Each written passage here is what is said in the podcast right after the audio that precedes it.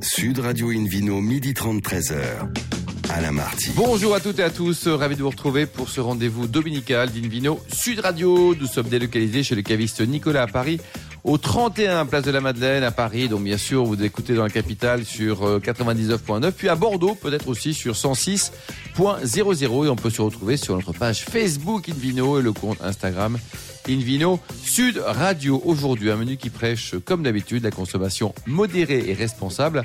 Avec tout à l'heure par téléphone Caroline Frey, propriétaire notamment du château La Lagune, troisième grand cru classé du Médoc, et le Vino Quiz pour gagner un coffret de trois bouteilles de la marque Bandit de Loire et un coffret Divine en jouant sur invinoradio.tv. À mes côtés, Hélène Pio, chef de rubrique au magazine Régal. Bonjour Hélène. Bonjour. Et David Cobold, le cofondateur de l'Académie des vins et spiritueux. Bonjour David. Et bonjour.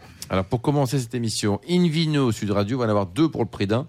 On accueille Mathieu Ponson, propriétaire notamment du domaine de Pied Blanc, et puis Thomas Ponson, le frangin, chef et propriétaire de restaurants, des restaurants Thomas à Lyon. Bonjour à tous les deux. Bonjour. Bonjour. Alors, avant de devenir vigneron, vous avez été dans les télécoms, Mathieu, racontez-nous. Oui, oui, bah, j'ai, j'ai, je suis né à Cornas, chemin de Pied-la-Vigne quand même. Ça, c'est bien. Ça, c'est bien. Mais après, j'ai dévié, je suis allé à Lyon faire des études, et puis je suis devenu ingénieur télécom, et j'ai Ouais. créé avec un ami une, une entreprise dans le digital Ouais. euh, pour euh, apporter des services aux entreprises de trop public.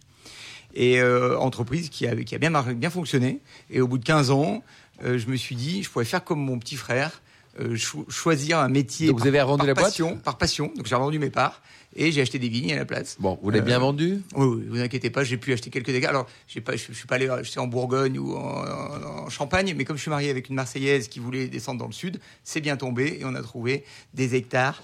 C'est une jolie histoire, Dans ça. des très beaux terroirs euh, autour des dentelles de Montmirail. et, et vous, alors, Thomas, euh, vous êtes euh, cuisinier depuis le début, quoi. Vous n'êez pas passé par les télécoms, Alors, hein moi non, c'était direct.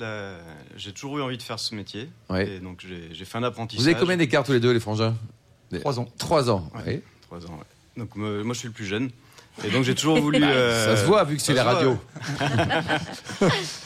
donc j'ai toujours voulu faire ce métier. J'ai fait mon apprentissage. J'ai Michel Chabran à Pont de l'Isère, pas Ouais, loin, de, bien, pas loin ouais. de Cornas. Très jolie adresse. Et après, j'ai travaillé dans pas mal de restaurants étoilés, au Negresco, euh, au Léon de Lyon. À l'époque, c'était encore Monsieur Lacombe, euh, l'Auberge de Lille. Et, et là, aujourd'hui, donc à Lyon, vous avez combien de restos? Eh bien, J'ai cinq euh, petites structures. Donc j'en ai ouvert un il y, a, il y a bientôt 20 ans, le premier, rue Laurencin. Et après, j'ai ouvert d'autres petits restaurants, toutes dans la même rue en fait.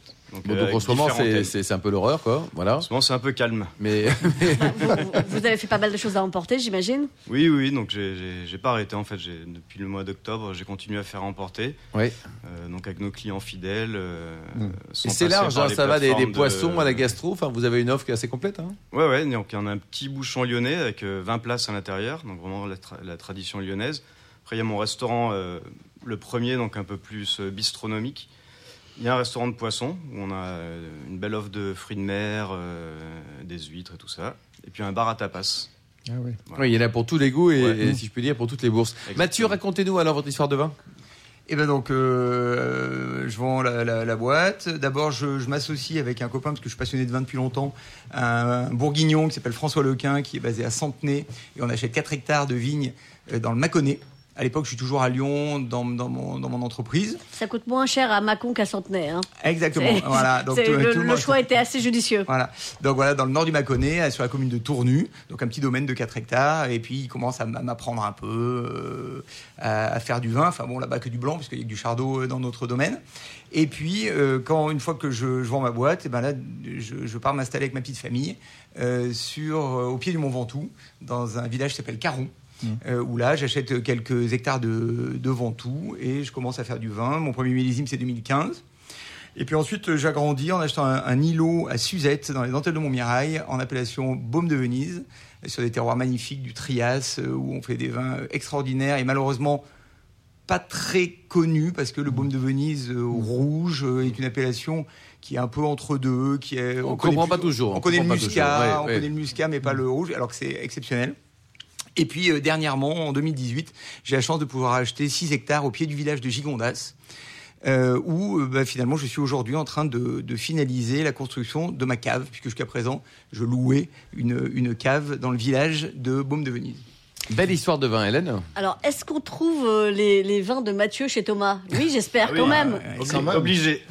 C'est ça. Non, mais- Sinon, il vous tape. Ah ça bah se passe oui, euh, Il vous pique l'héritage. Euh. Il est plus grand, Mathieu, en plus. C'est- c'est c'est moche. Ah oui, en plus, c'est avec grand plaisir. Puis c'est c'est vrai que ces vins ont, ont bien évolué depuis le début. Là, il a. Parce a ça, tout au seul. début, ils étaient dégueulasses. c'est- ça que vous dites J'oserais pas dire ça. Non, non, ils ont jamais été dégueulasses, mais c'est vrai que bah, il apprend. Ouais. Et, euh, il, a- ça- il apprend vite, donc euh, Mm. ça, ça évolue bien. Là, c'est vrai qu'en 2015, c'était. Après, c'est un millésime aussi assez chaleureux, donc Ouais, c'est- vrai. en plus dans le sud, donc ça faisait des vins un peu robustes. Donc c'est vrai que c'était pas. C'était des vins d'hiver. que je préférais. Ouais. Et, là, et dans ça- vos restaurants, dites-nous, là, vous avez également des, des vins du Beaujolais Parce que Ah les, oui. les- les gens de Lyon n'aiment pas le Beaujolais. C'est Ah si, génial, les le Beaujolais. gamay. Moi, j'ai Ouais. plein de gamay à la carte du Ah, Beaujolais. bien. ouais, Il y a ce qu'il faut. Il y a ce qu'il faut. C'est bon. J'adore ça aussi. Bon, et alors, votre première vendange, elle était comment, Mathieu? Vous avez pleuré? C'est bien, nous on est quand même dans une région où on a quand même beaucoup de chance avec euh, le climat. Euh, donc en fait on a toujours des étés euh, très chaleureux, Le- pendant les vendanges il fait toujours beau, Euh, donc tout se passe bien, on est peu euh, impacté par euh, les maladies. euh. Quand même le gel cette année? Oui, alors un peu de gel, alors Ouais. pas à Caron ni à Suzette, par contre à Gigondas, c'est un peu sur la plaine, Ouais, où en là bas. en effet à peu près 50%. Ah, quand même. Et puis le, 50%, le Mâconnais, le Mâconnais bien sûr gelé à 100% là par contre. euh, Ah ouais. 100%. ah ouais, elle a complètement nettoyé. C'est les- Ça avait beaucoup poussé parce qu'il avait fait beaucoup trop chaud Mm. euh, dès, fin février. Et du coup, là, le, le Mâconnais, euh, Oui, je pense pas qu'il y aura de millésime euh, 2021 euh, du domaine des Crés cette année. Mais vous avez quand même moyen de récupérer vos pieds de vigne pour l'année prochaine. Ils sont Ouais, pas, ouais, ils sont ouais, pas morts. ouais, ouais, ça, ça, ça repousse. On arrivera à faire des, des Ouais. baguettes, mais bon, c'est pas, euh, c'est pas, pas évident. Mais autrement, dans le dans le sud, c'est plutôt bien. Et, euh, et donc oui, le premier millésime, euh, pas- mal, mais au fur et à mesure, je pense que quand, quand on démarre et qu'on fait son premier millésime. On veut quand même faire quelque chose. On se dit, je, je Bien vais pas sûr. faire de la flotte, quoi. Je veux, voilà. Donc on y va sûrement trop fort sur les extractions. Ouais, ouais, ouais. On veut faire quelque chose quand même qui, qui marque. Et, et au fur et à mesure, euh, On par, rapport à, assouplit. mes- par rapport à mes goûts, on essaie de rester. Alors moi, j'ai toujours acheté des, des- des vignes à, à 300 mètres d'altitude pour euh, essayer d'avoir de la fraîcheur, parce que moi, j'ai été élevé à Cornas, euh, à la Syrah, donc euh, le, le côté chaleureux des grenaches était, était un peu euh, dur au, au départ. Bien sûr. Donc j'essaye de, de- de faire des vins euh, sur la fraîcheur, le fruit, avec une très bonne buvabilité, parce que bah, bien sûr, plus on en boit, plus c'est... Avec modération, Mathieu. hein. Hélène, Hélène.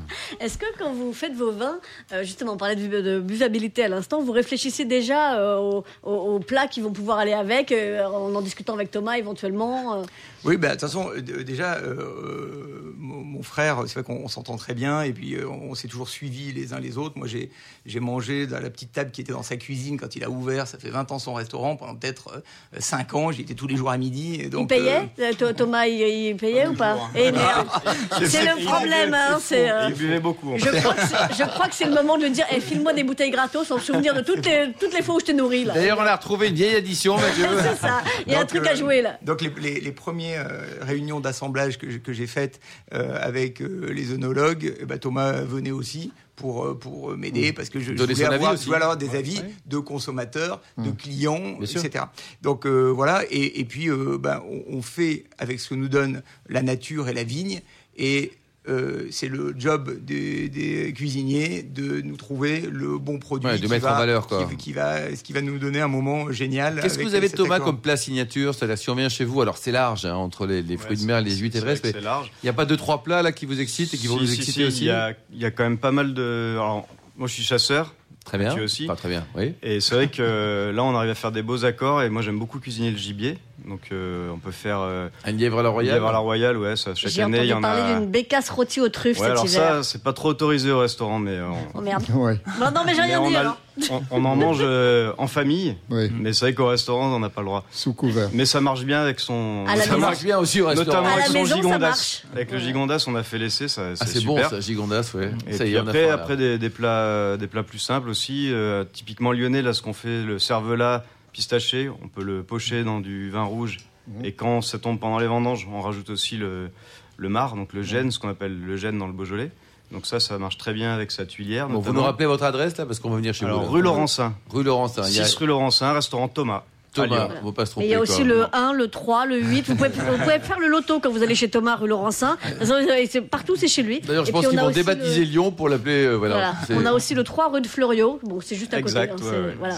Et vous, les projets, alors Mathieu, en matière de vin Racontez-nous. Euh, alors moi le projet, euh, je pense que là mon, j'ai pas voulu non plus euh, aller dans tous les sens. Donc mon projet vin, enfin vigne, il est abouti. C'est-à-dire que trois îlots de vigne, C'est trois bien. appellations, deux cuvées par appellation, une cuvée sur le fruit avec euh, un, un élevage court pour vraiment sortir euh, la, euh, le, le- le- le- le terroir tel qu'il est, et puis une, éleva- une cuvée un peu plus réduite avec élevé, avec soit pour dans le Ventoux c'est euh, de la Syrah dans des euh, dans des fûts de chêne, euh, à Gigondas c'est dans des amphores, ça dépend le, le- voilà.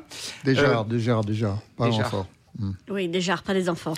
Mais Oui, c'est- il, c'est a quelques Ah bon, trucs comme ça, David. hein. Ah, David, euh, il a deux, trois trucs un comme ça. amphore, c'était un outil de transport. On ne peut pas vinifier dans un amphore, ça Ah. contient 30 litres. Dans une jarre. Ok, Ouais, merci. Dans une jarre de 750 litres, moi. Et Voilà. qui, qui- mais il a un doctorat en jarre, euh. Excusez-moi.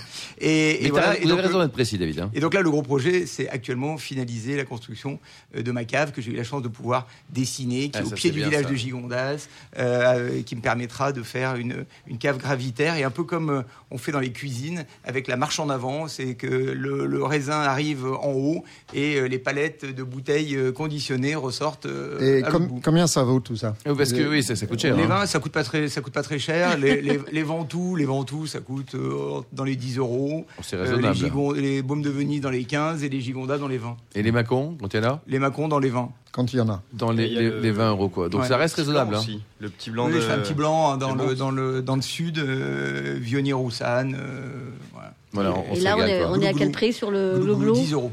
Ah, Ça va pour du glou-glou, 10 euros. Ouais. Donc Bon, 10, super. 10, Allez, site 15, internet, euh, Mathieu, dites-nous, on pourra savoir plus sur vos différents euh, îlots Ouais, de, de vignes. domaine de pied blanc ou domaine des craies. euh, vous trouvez Les deux, ça marche, quoi. Des craies, c'est euh, R-E-T-S. Alors ça, c'est important. Oui, parce qu'on a parlé de la champagne tout à l'heure. Et surtout, on est, on Oui, est, à la- c'est on, est en radio, là, donc c'est pas évident. Oui, exactement.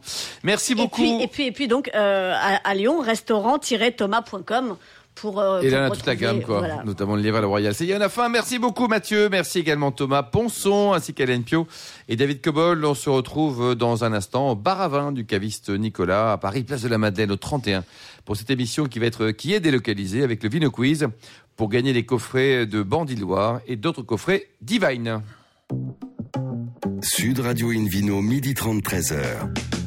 Alain Marty. Retour chez le caviste Nicolas Paris, place de la Madeleine, pour cette émission délocalisée. D'ailleurs, vous qui nous écoutez chaque week-end, n'hésitez pas à contacter, nous contacter sur la page Facebook Invino, le compte Instagram Invino Sud Radio pour nous indiquer vos vignerons favoris. Maintenant, David Cobol, c'est le moment du Vino Quiz. Donc le principe est simple. Chaque semaine, nous nous vous posons une question sur le vin, Oui. surprise, et le vainqueur va gagner de très beaux cadeaux, coffret de trois bouteilles de la marque Bandit de Loire, un coffret Divine et le livre Un tourisme spiritueux en France et dans le monde entier. Alors la question est, avec qui Marie Rouanet dirige-t-elle le domaine de Saint-Cels? Option A, Brad Pitt. Option B, son conjoint, qui se prénomme Étienne.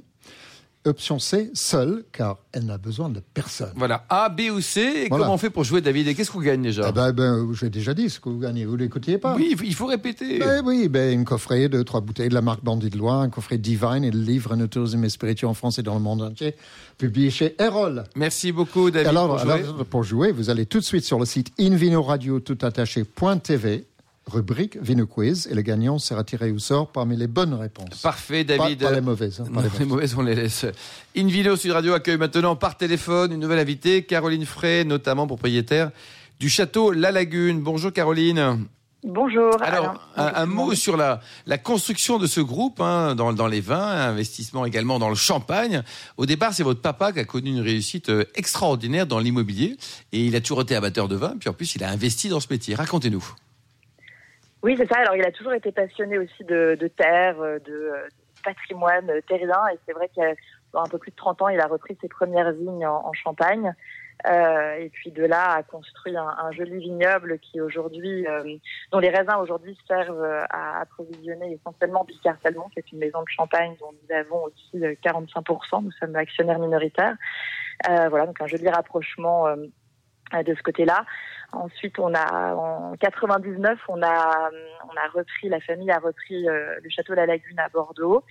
Euh, en 2006, euh, on a eu la chance de pouvoir reprendre les domaines Paul Jaboulet né dans la vallée du Rhône.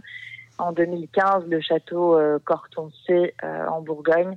Et puis par la suite, j'ai aussi voilà, repris quelques petites vignes. C'est vraiment anecdotique euh, ensuite. Alors vous, à titre personnel, Caroline, euh, vous avez commencé par les, par les chevaux, mais finalement vous, avez, vous êtes parti du côté de l'œnologie à Bordeaux avec quelques grands maîtres. Oui, c'est ça. Alors j'ai vraiment été passionnée par les chevaux. J'y ai consacré euh, beaucoup de, de, de temps euh, dans ma jeunesse. Et puis, Vous étiez pro, vous les- étiez pro, non? Vous étiez pro? Oui, alors j'avais passé effectivement un, un bac en, tant que sportif de haut niveau par correspondance et je, m'entraînais chez Michel Robert, un des meilleurs cavaliers euh, mondiaux. Et oui, bon, c'était un rythme professionnel, oui, on peut dire ça. J'ai, j'ai été en équipe de France junior. euh, voilà, bon, c'était des, des très beaux souvenirs, ça m'a beaucoup appris. Mais c'est vrai que je ne me voyais pas faire mon métier là-dedans.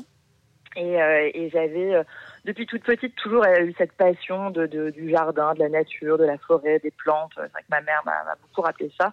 Et euh, elle m'avait conseillé à l'époque de, de m'orienter un peu plutôt vers un métier de la nature qui me permettrait d'être, d'être dehors. Donc moi, le vin, c'est vraiment vu, venu en fait par la passion euh, nature, plantes, euh, faire quelque chose avec, euh, avec, euh, voilà, avec la nature. Et comme vous n'aimez pas les betteraves, vous vous êtes dit plutôt la vigne. Donc je vais à bah, Bordeaux. alors, C'est vrai qu'en Ch- en Champagne, on fait pas mal de betteraves Bah oui. euh, aussi, mais la vigne, je trouvais que c'était quand même un, Un peu plus sexy, quoi. passionnant. Et donc là, vous êtes euh, parti voilà. passer un diplôme d'œnologue Exactement. Je suis partie à Bordeaux, Université de Bordeaux. euh, C'était la belle époque de Yves Glory, Bernard Denèche, Laurence Génie et euh, bien sûr Denis Dubourdieu, euh, que j'ai, euh, voilà, qui est resté quelqu'un d'hyper important après dans toute ma Bon, non, non, non. même encore aujourd'hui, c'est quelqu'un qui, euh, voilà, Denis continue, j'ai toujours sa petite voix qui continue à me, à me parler quand j'ai, euh, quand j'ai des doutes, mais c'est devenu vraiment, euh, vraiment mon mentor, Denis. oui. Hélène? Et euh, alors, au, fil de, comme ça de, de- de ce que vous apprenez, vous arrivez à la Lagune en 2004. Et, euh, et, et 2004, euh, vous, vous lancez directement votre cuvée, vous mettez tout de suite votre patte sur la cuvée Mademoiselle L. Oui, alors c'est vrai que euh, souvent, moi, les, les choses, elles viennent assez euh, naturellement. Je, je, je projette jamais comme ça euh, ce, ce genre de, de choses. Euh, mais en arrivant à la Lagune en 2004, c'est vrai que j'avais, euh, voilà, j'avais pas envie de tout révolutionner, mais j'avais envie d'améliorer un peu des choses. Donc on a été plus sélectif sur l'assemblage du château, plus sélectif sur l'assemblage du moulin, le second vin. Et puis, il restait un, enfin, des jolis vins à la fin, mais que j'avais pas utilisé dans les deux. Et un jour, j'ai appelé mon père, je lui ai dit, Eh, papa, tu sais, on a quand même vraiment des, euh, un joli vin encore, mais j'ai pas envie de le mettre ni dans le château, ni dans, ma, ni dans le moulin. Je, je sais pas trop quoi en faire. Et puis deux jours après, il m'a rappelé et puis il m'a dit, mais euh, pourquoi euh, tu lances pas euh, une autre cuvée et, euh, et on l'appellerait Mademoiselle. Donc ben, voilà, c'est parti comme ça. Et puis après, bah, ce vin a tout de suite effectivement bien fonctionné. Et, et du coup, euh, dans son statut de troisième vin, c'est un peu compliqué de maintenir euh, finalement euh, une qualité régulière. Donc, on a repris un vignoble à Cussac en 2006. 2006. Cussac, c'est un peu vers la marque, c'est au milieu du Médoc. Et donc, Mademoiselle Elle est devenue un vin à part entière. Voilà. La Lagune, un petit mot peut-être sur l'historique. hein, c'est un troisième cru classé? Ouais, c'est un troisième cru classé, oh, cru classé, pardon. On est euh, au sud du Médoc. euh, vraiment, c'est le premier euh, grand cru classé que vous allez euh, rencontrer quand vous partez sur la, la jolie route des châteaux. C'est ça, Quand on, quand on quitte voilà. Bordeaux, on peut pas le louper, c'est le premier. Alors, c'est- Ah c'est- oui, exactement. c'est- c'est- ça doit être top pour le no-tourisme. ou c'est le troisième, Hélène Bon. C'est le troisième cru classé, c'est le premier qu'on rencontre. Et, euh, et c'est- c'est- ça doit être vachement bien pour le no-tourisme, ça d'ailleurs, parce que comme vous êtes le premier, c'est c'est- hop, on s'arrête tout de suite, non? Alors c'est vrai. Après, on n'a pas une grosse organisation touristique à la lagune. C'est vrai qu'on privilégie euh, des euh, visites euh, sur demande et, et c'est toujours l'équipe technique qui reçoit. Donc que ce soit euh, le chef de culture, maître de chez euh, ou moi, enfin ou quelqu'un de vigne. Donc voilà, on reçoit euh, vraiment à petite échelle, mais Ça euh, pêche souvent à de Bordeaux. manière- Ça- c'est- si je peux me permettre, Caroline, ça, pêche souvent à Bordeaux. C'est pas la région où les domaines sont euh, le, le plus grand ouvert. C'est sympa de venir vous voir en prenant rendez-vous parce que forcément on se prépare à l'avance et, et on imagine euh, que voilà tout, tout, tout ce qui va se passer quand on va se rencontrer. Mais euh, mais mais euh, c'est pas euh, votre génération qui devrait un peu ouvrir les portes là quand même de temps en temps? Je suis d'accord. Non, mais c'est vrai qu'on n'est pas, on n'est pas très en avance là-dessus. Après, il y a des, voilà, il y a des châteaux aujourd'hui qui le font très bien. J'avoue qu'on est effectivement peut-être un peu en retard. On a mis la, peut-être la priorité ces dernières années sur euh, d'autres, euh, d'autres euh, challenges et, et d'autres projets. Euh, on a, euh, on a beaucoup travaillé sur la transition euh, bio et, et biodynamique euh, à la lagune. Euh, voilà, je pense que peut-être qu'une fois qu'on aura stabilisé toute la partie viticulture, vin, on, on- Il y aura d'autres projets, Ouais. quoi. Allez, Caroline, on la part un peu dans la vallée du Rhône. Alors racontez-nous cette, cette belle histoire euh, dans la vallée du Rhône On avec a- euh, Jaboulet. à nouveau, c'est une chance incroyable parce qu'en en 2006, on a la possibilité de, de reprendre domaines Paul Jaboulet aimé. Et, et- et c'est vrai que jamais euh, j'aurais pu imaginer, même dans mes, rêves euh, les plus grands, euh, pouvoir un jour élaborer cette magnifique cuvée qu'est la chapelle sur cet endroit absolument fabuleux de, de la colline de l'Ermitage. Donc voilà, 2006, euh, c'est- c'était hum, je, je me rends compte avec le recul, c'est vrai qu'au début, euh, en arrivant, je me suis pas forcément rendu compte de l'ampleur du projet, euh, voilà. Et, et aujourd'hui, je réalise un petit peu mieux avec euh, avec le recul. C'était pas forcément évident. euh, il a fallu beaucoup de patience, comme quand on arrive à chaque fois sur un nouveau terroir. C'est vrai que voilà, il faut laisser quelques années passer avant de connaître l'endroit, connaître les terroirs, connaître les vins. Euh, parfois, on est un peu, on est jugé un peu rapidement sur les premiers millésimes, alors qu'on on est encore, euh, voilà, dans les, les- on a Au début, encore, au euh, la- début du la parcours initiatique. quoi. quoi. Voilà. Mais c'est ça, quoi. C'était, on s'est à peine rencontrés. Dites tout, Caroline. Justement, ce monde du vin, il vous accueille comment là? Parce que là, les les Rémois, les bourgeois, ceux qui ont des sous qui arrivent, qu'est-ce qui s'est passé? Ils ont été gentils avec vous ou Ils ont été méchants? Non, alors moi j'ai toujours eu l'impression que les gens étaient bienveillants. Après des remarques, des critiques, il y en a toujours. Enfin, je j'y prête pas forcément attention. Je pense que j'ai, euh, je, je, je pense que, euh, en tout cas, j'ai j'ai toujours eu envie de faire les choses dans le bon sens, d'aller dans le bon sens pour le, la qualité des vins, la la pérennité des, des vignes, euh, des terroirs. Après, certainement, euh, je fais quelques erreurs, euh, enfin, comme tout le monde. Euh, mais je, je pense que la, la ligne directrice et, et l'objectif euh, euh, est quelque chose euh, voilà, qui amène la, la confiance euh, déjà des équipes en interne. Et ça, pour moi, c'est l'essentiel. Et après, euh, voilà, petit à petit, on gagne la confiance de, de plus en plus de personnes. Et l'aventure. Oui. Allez-y, non, il faut, ja- faut jamais être pressé, il faut jamais vouloir gagner la confiance des gens trop vite, il faut laisser le temps passer. Nous sommes d'accord. L'aventure bourguignonne, c'était une belle aventure aussi. Là, vous connaissez tous les terroirs, toutes les personnalités des Français, parce que entre les Bordelais, les, les Oui. Rhodaniens et Oui, puis les. Bourguignons, chaque région a vraiment sa culture et, c'est vrai que ça c'est aussi quelque chose qu'on doit prendre le temps euh, d'apprivoiser. On peut pas arriver comme ça et puis dire bah tiens j'ai fait ça à la Lagune, alors je vais faire ça en Bourgogne ou je vais faire ça euh, chez Jaboulet. Enfin ça c'est on peut pas prendre comme ça une recette et puis la la copier sur d'autres régions. Euh, c'est pour ça que voilà, moi je, suis vraiment toujours, euh, euh, je fais toujours l'éloge de la patience. Euh, on peut, on peut pas précipiter les choses dans le vin. Et la Bourgogne, je suis au début de l'histoire. Euh, on met des choses en place. On commence toujours par la vigne parce que c'est là euh, finalement le, le poumon d'une d'une maison, bah, c'est euh, dans ses vignes. Donc on commence toujours là et puis petit à petit, euh, d'année en année, euh, les vins les vins gagnent en qualité, gagnent en émotion, euh, et, et c'est euh, c'est magnifique de voir ça euh, progressivement.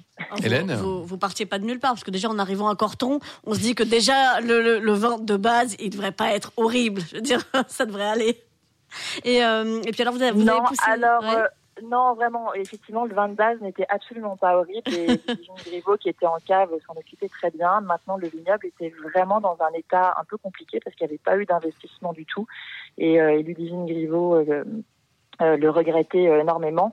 Il faut savoir, euh, par exemple, sur les 7 hectares de, de vignes euh, du domaine, la première année, on a euh, fait en complantation, en surface, euh, l'équivalent de environ un hectare et demi. Donc, Ah, c'est euh, énorme. voilà, c'est énorme. euh, et ça, voilà, c'est des choses qui vont pas payer l'année d'après. Euh, Ça, c'est des choses qui vont euh, porter leurs fruits. c'est de l'investissement. des années voilà. plus tard. Mm. Euh, les sols, effectivement, euh, voilà, étaient pas dans, dans un état de santé extraordinaire. Il y avait rien qui poussait. Il y avait 3 cm de mousse par terre. Voilà, tout ça, c'est des choses qui prennent du temps. On commence à retravailler les sols. Donc on met des engrais verts, tout ça. On n'a pas les résultats euh, l'année d'après. Évidemment que les vins n'étaient pas horribles, mais les vins n'étaient horribles nulle part, ni à la Lagune, euh, ni chez Jaboulet, ni à Corton. Je pense que c'est toujours des propriétés qu'on avait tendance à appeler localement euh, les belles endormies. Voilà. Oui, c'est ça. Ouais. Bon, mais merci beaucoup en tout cas Caroline Frey. Merci également à Hélène Pio. Merci également à nos amis, à les frangins, là, Mathieu et Thomas Ponson. David Cobol ainsi qu'aux millions d'amateurs de vin qui nous écoutent euh, chaque week-end. Un clin d'œil à Angéline et Justine qui ont préparé cette émission ainsi qu'à Sébastien pour la partie technique. Fin de ce numéro d'Invino Sud Radio.